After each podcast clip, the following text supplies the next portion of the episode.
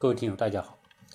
最近在网上呢有一件事情，就是说上海的某一位研究员啊，是上海著名的大学的一个医学院的一位研究员，专门搞医学研究的啊。他本人还是硕士生的导师。由于他和一个女博士之间的恋情啊的这种破裂。最后导致这个这个非常有才气的啊，才三十二岁的一位呃，在学术界还相当有地位的这么一个人，非常有作为的一个人，寻短见，最后呢就在朋友圈里面啊跟大家道别，说这个遇到一件无法抗拒的事情，内心崩塌啊，无力承受任何工作和生活，就只能选择不辞而别。啊，而且没有办法跟大家一道别，所以只能跟大家在朋友圈里面说声再见了，珍重。啊，然后他说：“我曾经为了追求事业，啊，曾经也守护家庭，曾经啊执迷自己，然后今天呢，他对这些都毫无兴趣了，他也再也没法从事他现在从事的工作和生活了，所以呢，他就跟大家说再见。这个再见不是一般的再见，各位。”就是说，他要徐风而去了，他要自杀了啊！那这位这位先生呢？啊，是谁我就不用讲了，大家实际上肯定都或多或少在网上看到这一位啊，这位啊姓陆的这位学术界的天天才吧，应该说是个天才。为什么呢？因为他现在啊的学术地位怎么讲呢？他是。这个中华医学会糖尿病学会分会的青年委员，而且呢，他是主持了很多国家级的重点的科研项目。更厉害的是，这哥们呢，能够学术水平之高啊，可以在世界顶级的杂志上，就是任意的发表，当然不叫任意啊，就是频繁的发表高水平的论文。他说，基本上一年一一一篇，啊，这个大家知道，在一些科研的领域里面，如果在世界顶级的杂志里面要发文章，那是所有人搞研究的人梦寐以求的。大家，但是呢，要发一篇文章实在太难太难，啊，所以这哥们呢，应该说在在专业领域里面真的叫够优秀哈，优秀到啊，那有人在网上就去挖这个事情啊，就是说，到底说啊，入选。这个人是属于国家优秀青年，那入选国家优秀青年有多难呢？啊，这里面就讲了，基本上呢，啊，国家优秀青年一年呢就只有四百名，全中国十亿十四亿人只有四百个名额，对吧？那你想想，如果他他他都是属于这四百分之一，那真的已经是够优秀够优秀的了，对吧？而且呢，这个他还。发表那么多的这种高水平论文，好，就这么一个真的是前途无量、大有作为的这么一个人，但是就栽在一件事情上，这件事情就是说，我们说的恋情啊。所以今天呢，我想这个这个事情的经过我就不讲了，因为这个讲的就没意义，因为大家都看过啊，对吧？就像现在一有点什么东西，大家很快就是刷爆了，所有的朋友圈都会知道啊。如果大家还不知道的，还有不知道这件事情的。你就搜一搜啊，在网上搜一搜几个关键词啊，一定可以搜到这这个大量的关于这个报道这位陆先生啊，这位才子啊，这位天才啊，那么所出现的事情。那他的那个迷恋的对象是姓李啊，那这个这个李女士吧，李小姐啊，总之呢，那这个李小姐呢是读博士的啊，现在在读博士。那读博士呢，要有好好论文嘛。结果呢，这哥们呢，由于迷恋他，那那就写了很多高水平的，在在世界顶级的杂志上发表的，叫什么《Nature》自然杂志那一类的，还有比这个更高级的这个杂志上的。哦，他他的几篇文章，每年一篇，都把这个女的啊，这个女博士作为主要的撰稿人和写作者，这个。把这个成果给他吧。那而且呢，很多时候呢是把它写在第一位啊，所以这位女博士呢就顺利毕业。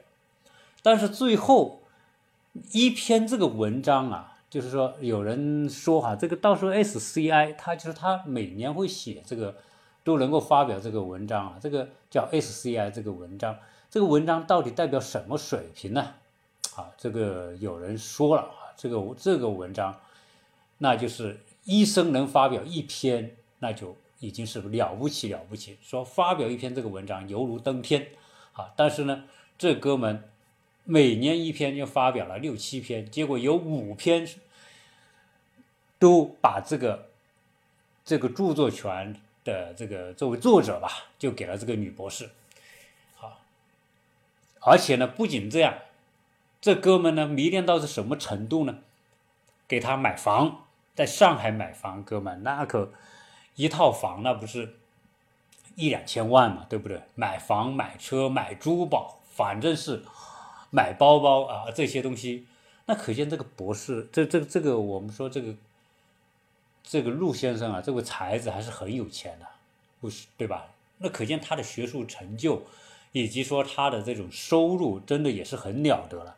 能够能够送这么东西，那你想想这个女的，她能够把这么有钱、这么值钱的东西送给这个女的，那可见什么？可见这哥们迷恋这这女的，已经迷恋到这个无以复加，甚至说什么都可以给，最后生命都可以搭上了这个程度。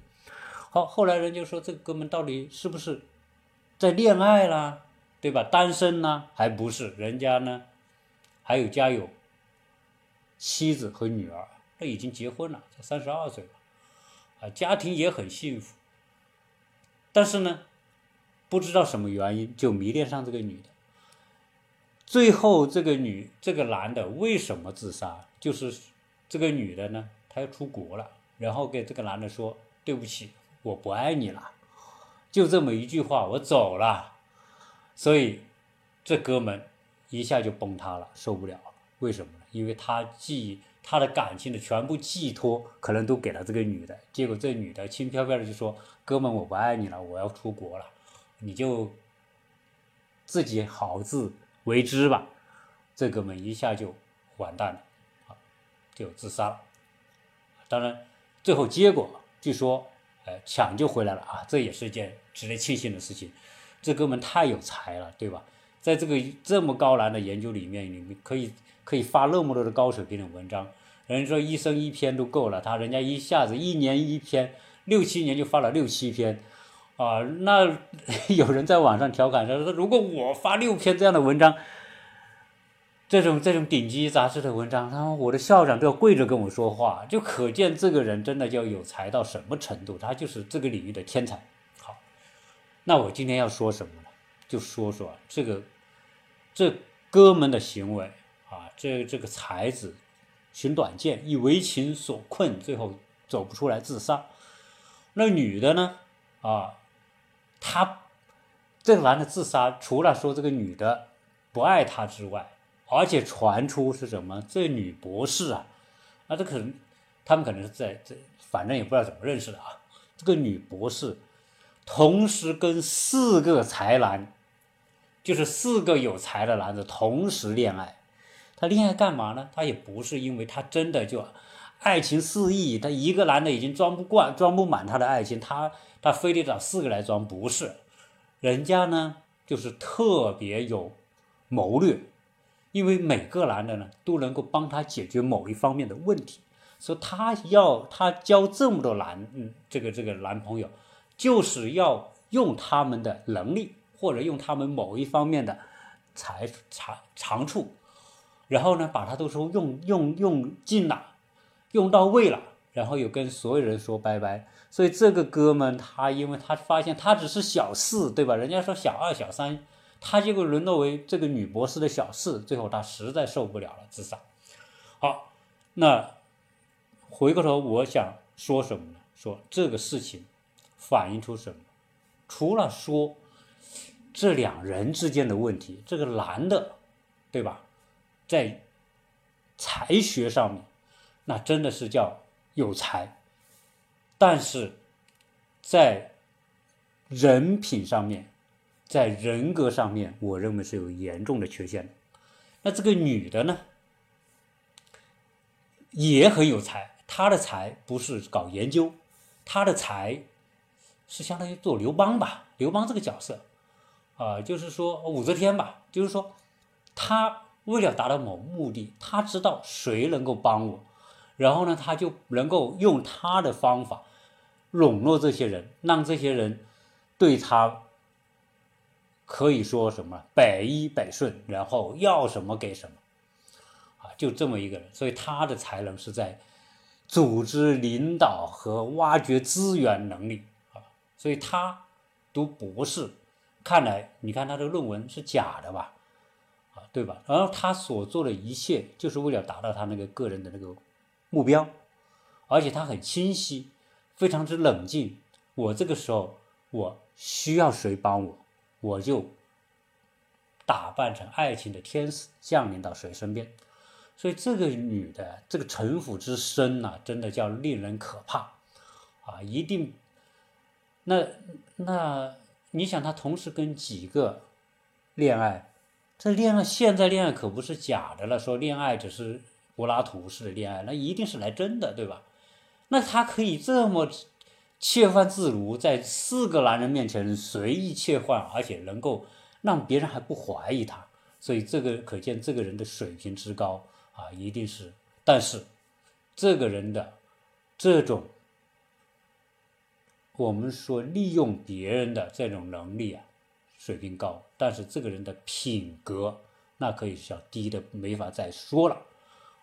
那这两个人总。总体来说，我觉得除了归结为他们自身的问题之外，导致他们今天会有这么一种行为报在网上之后，我想每个人听看完这个之后都不知道怎么去评价了，不知道怎么去说这个事情。那我觉得呢，导致这个的一个很重要的前提，还是体现为我们教育的失败。为什么？这个跟教育有什么关系呢？那当然，因为一个人的品行是教育的结果。当然，我说的这个教育不仅仅是学校教育，学校教育是非常非常重要的，是我们整个社会、家庭和学校教育当中，它没有边界、没有底线。一个没有边界、没有底线的人，在什么地方，他可能能达到个人的目的，但是最终。带来的结果以及他的社会影响，真的是都令人不堪啊！那我我想哈，这个女的她能够做出这种行为来，因为那那我们说是不是她是很美啊？对吧？很多人看完这篇文章，看完网上就说：“哎呦，这个这个男的能够能够真的拜倒在这个石榴裙下，然后可以。”这么不惜一切去去追逐这个女的，去把这个女的作为至高无上的这种女神来看待，是不是很美啊？或者哪方面真的就是就是好的不行呢？最后呢，有人去挖，结果把这个女的照片挖出来，结果别人一看这个女的照片，结果都吐了。哎，他说这个男的怎么回事？竟然为这么一个女的啊，这个女的。要风姿没风姿，要性感没性感，要学术没学术，反正你看起来就是那么一个糟蹋他的这个一个一个一个一个学术圈的一个混混那种感觉。那我对于这个女的，我是这么分析啊，这个这个八卦了，对不起啊，这个有时候想想，这个原来想这文章这这种事情不应该去谈，但是考虑到她的作为一种。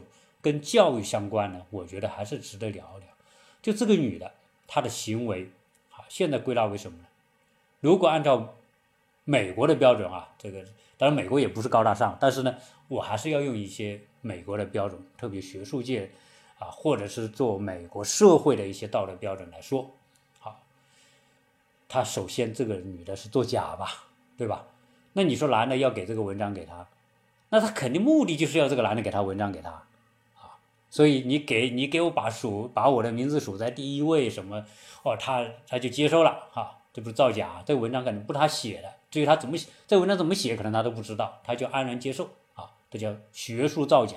在美国，学术造假这个人啊，那我不知道这件事情啊，现在美国学术圈知不知道？我相信一定会知道的。为什么？因为现在像这样的这个这个学霸啊，在国外到处是，然后在学霸大家把这些东西传出来之后，那一定会知道这个事情。那学术造假意味着这个人在学术圈里就没得混了。啊，为什么？因为学术造造假是严重的违违法行为，它是严重的欺诈行为，在学术界这叫重罪，那是罪，那是那是触犯法律的啊。那另外一个，这个女的，我觉得是极度自私，自私啊，这个自私到什么程度？就是为了自己那个目标，可以什么都可以干啊，跟四个人睡觉。他也无所谓啊，极度自私，损人利己，就是，然后呢，这个女的是属于欲望超强烈的那种，那这个源自于什么？源自于这个人的品德，因为什么？因为他品德是没有边界的，没有底线，因为没有边界、没底线，所以他就干干干哪些事情呢？那比如说。就是有有针对性、针对性的所有的行为是索取。从某个角度，他和我们说的那些性交换吧，啊，你不说不说妓女这么不好听的字眼，对吧？这个这个好像是跟学术圈里好像做到这个程度的还极少极少。但最少这个人是属于没有底线的去索取啊，根本在他的心目当中不知道何为道德，何为底线。那第二个呢，就是为了功利，这个人你说在那么好的大学能博士毕业，不错了吧？不对，他的目标远远不是这个，因为他的目标读完博士之后他就要出国，好，到国外去读个博士后什么的，最后呢就可能就留在国外啊。据说，因为这个学术圈嘛，他肯定都有很多同学嘛，把他一挖，说这女的。因为要出国，所以跟这个男的说再见，我不爱你了，就出去了。说出去没多久，就找了个老外，据说都要结婚了。所以你看他的一步一步非常清晰，他的目标就极其功利。而且这个人，我们说的最典型的中国的这种过河拆桥吧，对吧？把你用。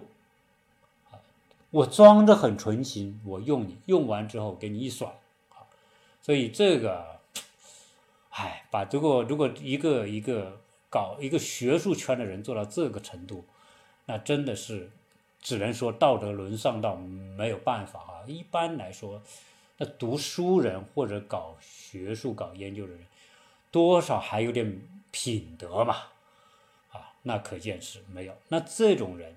你说我们国家培养这样一个博士有意义吗？一个这样的博士，对吧？然后呢，又出国了。那这种人呢，在美国呢，又是这种被叫什么叫欺诈、学术欺诈、犯罪。所以呢，实际上这个人，我可以讲，不管他未来还能够骗多远，但基本上他已经到头了。因为互联网时代就是见光死，棒一下曝光。哦，知道这个女的是一个这样的人，对吧？这个姓李的，那你想这个李小姐还能混吗？那国内是肯定没法混了吧？对，一定不光是他国内没法混，那他的家人会承受多大多大的压力？我我想他肯定都没有想过这个事情。那你想他的家人是多么的绝望啊？那那这样一来，这个女的在国外的学术圈，我相信也是没法混的啊。那你的博士就是假的，如果是说，如果他不不去工作还好，他要一去一去工作，一被别人挖出这个底细来，他这个单位也没法混。所以基本上这个女的，我觉得哈，她从玩计谋、玩谋略、玩利用人人心，种种这一切真的是很奇葩，很有才，但是呢，也仅此而已，她不太可能有什么大的作为。骗骗别人的这个东西来享受一下可能还行，但是你想说靠学术，他这个博士也没什么意义。这是这位这位女学谋啊，这个阴谋家啊的这样一个这个状态。那回过头讲讲这位自杀的这个才子啊，这位陆才子，我觉得也折射出我们的一种教育的失败。为什么呢？我们在教育里面啊，你看我们说高分低能的，实际上他这种情况，我把它归纳为高分低能啊，归纳为教育失败。他的成功是在学术方面，也就是说，他一定是个学霸，不管是刚当初在高中、在大学读博士，他一定是个学霸，是一个学东西特别厉害、智商很高的人，所以对他来说。学东西没有问题，搞研究也没有问题，出文章成果也没问题。但是在他的成长过程当中，我认为他缺几个东西。一个东西是什么呢？就是他过于专注于搞学术、搞研究，他没有情怀，没有格局啊！有情怀没格局，这情怀就是他有家庭，但是他还是寄希望于婚外恋嘛。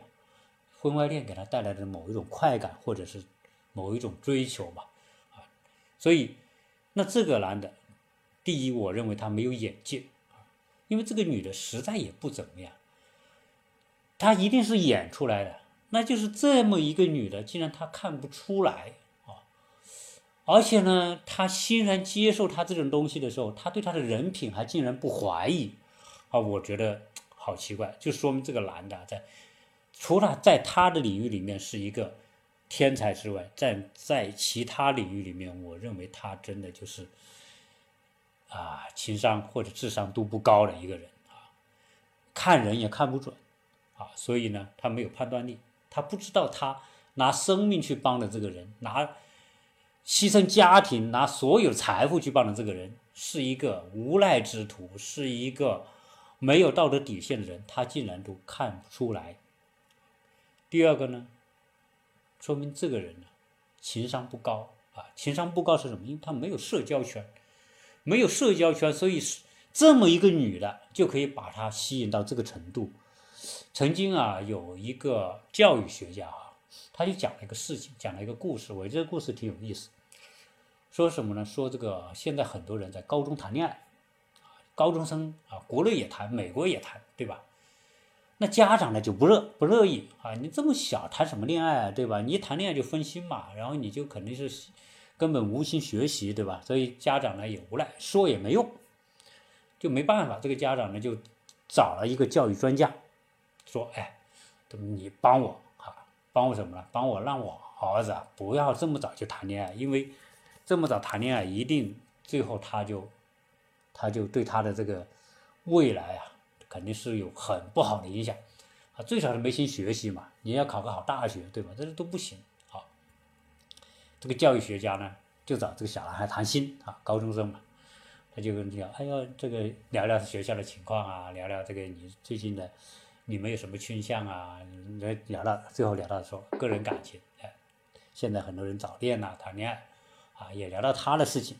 啊，这个男孩也承认是的，我现在是我我家就是不让不让我谈恋爱，但是我我不认为我家是对的啊，因为大家都谈，我也谈。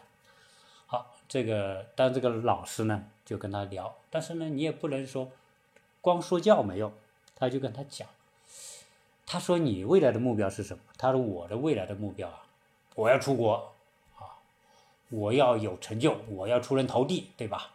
啊，我我我一定是要走出去的。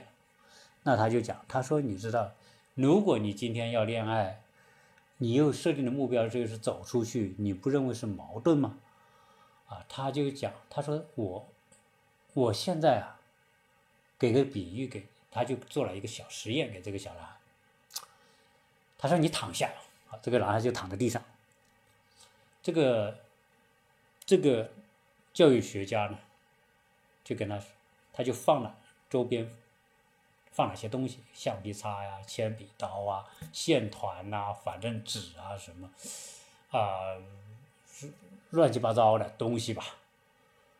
啊，他啊计算器什么，然后呢，他就跟他讲，他说你看看你周边是什么东西，这个小男孩说我看到了这些东西，那这个这个教育学家说这样吧，在现在你躺在地上，你周边能看到的东西里面，你挑件最好的。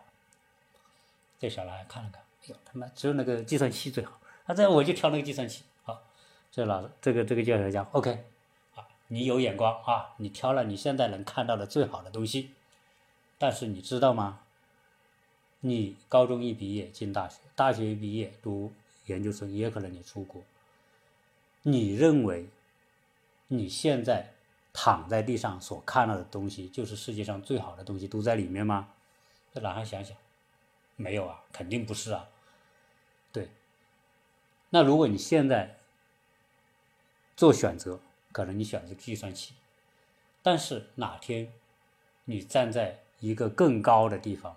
你所看到的东西，可能就不仅仅是这些东西。你愿意为此就牺牲自己吗？啊，因为把自己的感情就投入在你现在能看到的最好的东西上面吗？你不认为你在未来真正到你该谈恋爱的时候，你会有更好的选择吗？哦，这一下把这个小男孩的这个思维打开了。：“是啊，现在我我我费那么大的劲啊，每天。”这个这个花在这个事情上，那我还要出国呢，我还有更大的作为呢，我会遇到更好的对象呢，选择对象呢，所以后来一，哎，一下把他的这个心结解开了。好，这个故事就说什么？就说这个我们说这个才子，这个李李，这个姓李的这个这个才子啊，他没什么眼界啊，或者他的社交圈特别小，小到什么呢？就小到他可能这个是他看到的。他认为最好的，啊，当然还有一种可能性，就是他的审美实在不怎么地啊。这个就是说，可能他在大学里面也能接触各式各样的人吧，对吧？可能学生啊、老师啊什么，可能他的社交圈还就是小，啊，然后呢，或者呢，他就是不解风情。那可能这个女的呢，因为她。他有针对性，他就是觉得这个男的写写写论文厉害，他就是想利用他，所以别人一勾引他，他就上钩了。因为他经历的太少，所以爱情的经历太少，这也是一个问题。所以，在美国，人们这些父母啊，到了孩子的高中阶段啊，就会主动的来辅导孩子如何谈恋爱。这个在国内是没有的，国内是禁止谈恋爱。所以这个话说回来，也是一个。一个矛盾哈，跟我刚才讲的那个故事好像是矛盾，因为我们国内就是，你你你你读什么中学阶段谈恋爱，这绝大部分家长是不太愿意的。但是在美国不一样，在高中开始谈恋爱，谈的 be love，但是呢，这家长就是用那个教育教育学家的方式来引导自己的孩子，就是说你可以去看看周边的，你可以去体验，你可以去接触，你可以经历爱情的。甜蜜，同时你也要经历爱情的失败。他把这个呢，在美国呢，就把这个作为一种课程来教育自己的小孩，所以鼓励小孩谈恋爱，不管男生女生都鼓励谈恋爱，而且呢，而且鼓励你换朋友啊，你今天谈谈谈，过几个月换一个谈，家长也乐意啊，很高兴。哎呦，这个就是就是说，就是说，当你自己的小孩遇到这种呃分手的事情，他当然是很正常的事情。那这美国小孩也把分手作为一件很正常，啊，所以这种教育之下呢，即便说到今天，你说高中生谈恋爱好像也很难避免，对，那我就引导你，让你去经历，而不要让你没有见识。你经历不同的东西之后呢，你经历多几次恋爱分手之后呢，哎，你就会知道这个东西很正常，对吧？你不会因为一个分手就扛不住了。啊，就要就内心就崩溃了，啊，对于很多美国的这个小孩，高中生、大学谈恋爱，真的就是乱来的，就所谓乱来，他就同时跟几个谈恋爱也有，也很多这种情况，啊，但是呢，他们不会钻牛角尖，走不出来，啊，玩归玩，恋爱归恋爱，失败归失败，哎，该怎么样又怎么样，说这些东西都是要经历一种锻炼，所以从某个角度来说。我们国内的教育里面禁止孩子们接触这种东西，禁止孩子们就去体验这种东西。实际上，回归式养呢也不是件好事啊。如果中国的这些环境当中，小孩正确的一种观念到青春期，你说你你不让他谈恋爱，那好像也很很不是那么回事，对吧？但是呢，有一个正确的方法，在德与失方面，哎，有一个正确的引导，这个也是一个很重要的教育内容。而这些在我们国内啊空白，在美国习以为常啊，就像。啊，小孩玩一件什么事，就一件什么事情一样，都习以为常，啊，所以基本上你看到了高中还有什么毕业舞会，初中有毕业舞会，毕业舞会你跟谁好啊？你跟邀请谁谈恋爱，还跳舞啊？这个那个，啊，就是就是他不禁止这种东西，让你去见识，所以人的这种见识特别重要，在教育领域里面的见识，这情商，啊，这种挫折和失败的经历。是教育人生教育当中特别重要的一个内容。如果这个才子啊，这个姓李的这位硕硕导，他是有这样一种经历，他甚至在这方面能多一点玩世不恭的话，啊，不要这么投入啊，不要这么纯情，可能就不会闹出这种事情。这种事情说来也很丑啊，这个这个男的。他觉得我就干脆吃安眠药，我就自杀得了。但事实上呢，最后呢，他又被抢救过来了。那抢救过来之后，这个事情，他这个行为本来就是一个鱼死网破的行为嘛，啊，对吧？然后最后呢，又又没有死成。那这样一来，一切就搞得一团糟。即便你真的是很有才能，未来你还能搞研究，但是你做人的某一种。某一种前提啊，做人的让人对你的看法的这某一种环境已经彻底改变了啊，所以就会变得对人生是一个非常非常大的伤害啊。所以讲到这个这件事情啊，这件本身是一件很狗血的事情啊。那现在这个这个环境之下，那那爆出这样一种一种，我觉得是值得反省。当我们把它当为一种娱乐在看的时候，我觉得我们更应该来反思啊！如果我们的家长，我们是家长，现在看我们的孩子们，当他的人生阶段经历一些事情的时候，我们是不是应该改变一些看法？那除了教育，除了成绩之外，除了做题目之外，除了当学霸之外，人生还有更多的东西需要去充实、去体验。而这些学业之外的很多东西，甚至决定了他一生的成败、一生的幸福、一生的成就，以及一生可以承受多大打击的这种能力。所以，我认为啊，通过这件事情反省我们的家庭教育、社会教育和学校教育，包括该如何看待。青春期的恋爱，以及如何进行一种正确的引导，好，这个是对我们国家教育、对家长、对子女教育啊一个很大的挑战。如何能够放开而不乱啊？放而不乱，我觉得啊，开放对于我们现在社会开放、观念开放当中啊，这个事件，我认为是一个非常有。意义的事件，这个李才子所做的这个事情，啊，虽然他自己受到很大的伤害，但是呢，回过头来，我觉得对社会啊，是起了一个很好的反照。希望说这样一个啊事情，能够给我们更多的思考，对于孩子们在整个青春年少过程当中的成长，家长该充当什么样的角色？学校的角色，以及我们孩子自身应该如何来看待自己的成长？除了学业之外，还有很什么东西是人生必不可少的某一种能力啊？比如说，如何恋爱，经历多几段恋爱，从现在这样一个开放社会来说，应该说都是大家可以接受的啊。所以啊这些孩子们的恋爱并不是洪水猛兽，但是一定需要一种更成熟的心智的引导，而不让他们掉入到爱情的坑里面啊。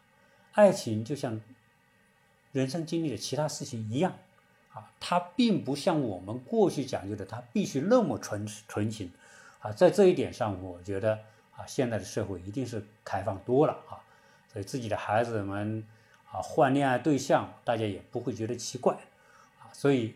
这些呢，我觉得都是社会的进步，啊，只是说，这位姓李的这位才子，啊，在他的这个成长阶段，在他的人生的教育的阶段里面，这方面锻炼不够，啊，导致自己这方面的能力缺失，啊，导致最后伤害了自己的家庭，又伤害了自己的声誉，伤害了自己的单位的声誉。因为现在这个事情一出来，大家在网上一扒啊，谁是谁都知道啊。这个，所以今天你要搜这件事情以及这件事情相关的人，那都扒得一清二楚，他们的照片呐，不管这男的照片、这女的照片，啊，这个大家都能看得到。那所以呢，呃，这个互联网说来也很可怕啊。反正你做了好事，当然一一一日一日成名，大家都知道有这么个好人。你做了坏事。那也是一夜之间，一天之间啊，就臭名昭著了啊！这个人生代价也是很大。我想这个代价，不光是这个男的代价啊，这个女的代价，我相信一定也不小。因为他用极端的手段来索取的同时，他一定会面临极端的啊，我们说怎么呢？就是说自我伤害啊。出来混嘛，用这种极端手段出来混，啊，一定会有很恶的回报。这是，这就是一切啊，不管怎么样啊，一切都是平衡的。所以不要想说我同时蒙蔽四个男的，别人就不知道啊。而且你不要认为说，反正我出国，出国了之后，你们知道又能怎么样呢？是的，现在出国。互联网已经没有国界了，你出了国，这些东西，你所做的那些恶行，到在你待的那个环境当中，一样会被人别人扒出来的，啊，所以这一生变得毫无意义，所以我觉得这个女的也是一个失败者，啊，一个在道德高地的一个彻底的失败者，谢谢大家收听。